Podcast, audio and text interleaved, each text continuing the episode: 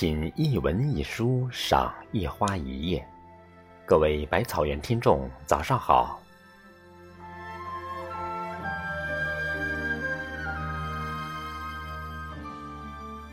昙花很美，美在一瞬间，短暂而永恒。小时候，院角种了一棵昙花，几乎不曾刻意去照顾，只有母亲偶尔放几个剩下的蛋壳在四周。到了七八月间，却能一开就是十余朵。起初的几年。家人倒还亮了灯，过去欣赏。后来，只觉得院子里有些幽香传来，像是昙花又开了。第二天，便见一朵朵凋垂的花，冷冷的挂在枝头。昙花不像小小的茉莉，可以插在发上、襟上，带来一日的富裕。也不像含笑或玉兰，愈是艳阳天，愈香的醉人。它只是偷偷的从夜间探出，已不过七八天的时间，长大到原先花芽的千百倍。再找一个不知名的夜晚，或许是凄风苦雨的时刻，忍不住的绽现。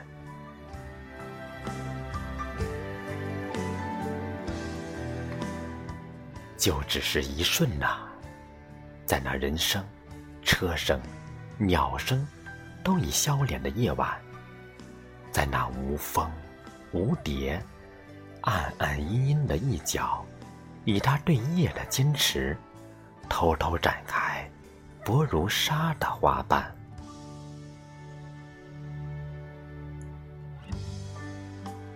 是什么力量，使它长长如喇叭的花柄？能向上弯转扬起，支撑这一朵如玉之花。是什么力量，使它纤纤剔透的花瓣能向后深深的开展，露出里面的蕊丝？又是什么原因，使它在不过两三小时之后，在悠悠的合拢，缓缓的垂头？这世上许多花，开了便是开了，凋落时也是以一种开放的姿态。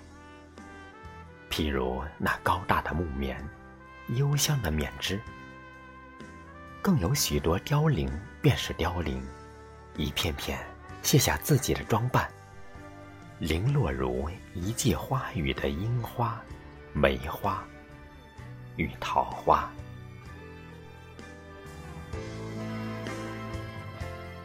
这世上也有些花在白日绽放，夜晚收拢，次日还能再度绽放，像是如杯的郁金香与亭亭的菡萏，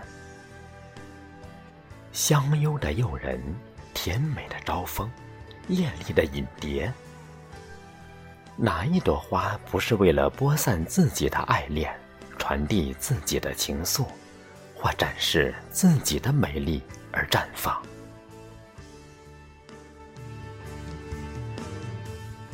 只有昙花如此执着的、如着魔的选择孤独宁静的夏夜，绽放出难觅的莹洁之花。或许正因为莹洁如玉吧，使他无法忍受白日的喧闹。也或许因为它的娇弱，使他竟受不得注目；更或许因为它的过度完美，使他必要如流星般陨落。否则，如何有伤逝的感怀，但愿的余情？美若没有几分遗憾。如何能有那千般的滋味？昙花之美，昙花之憾，就在于它与众不同的绽放。昙花独自盛放于半夜，确实有所遗憾，却也是他这遗憾，成就了他的完美。因而，美与不美是不同的。若是不留遗憾皆完美，岂不成了千篇一律的美了？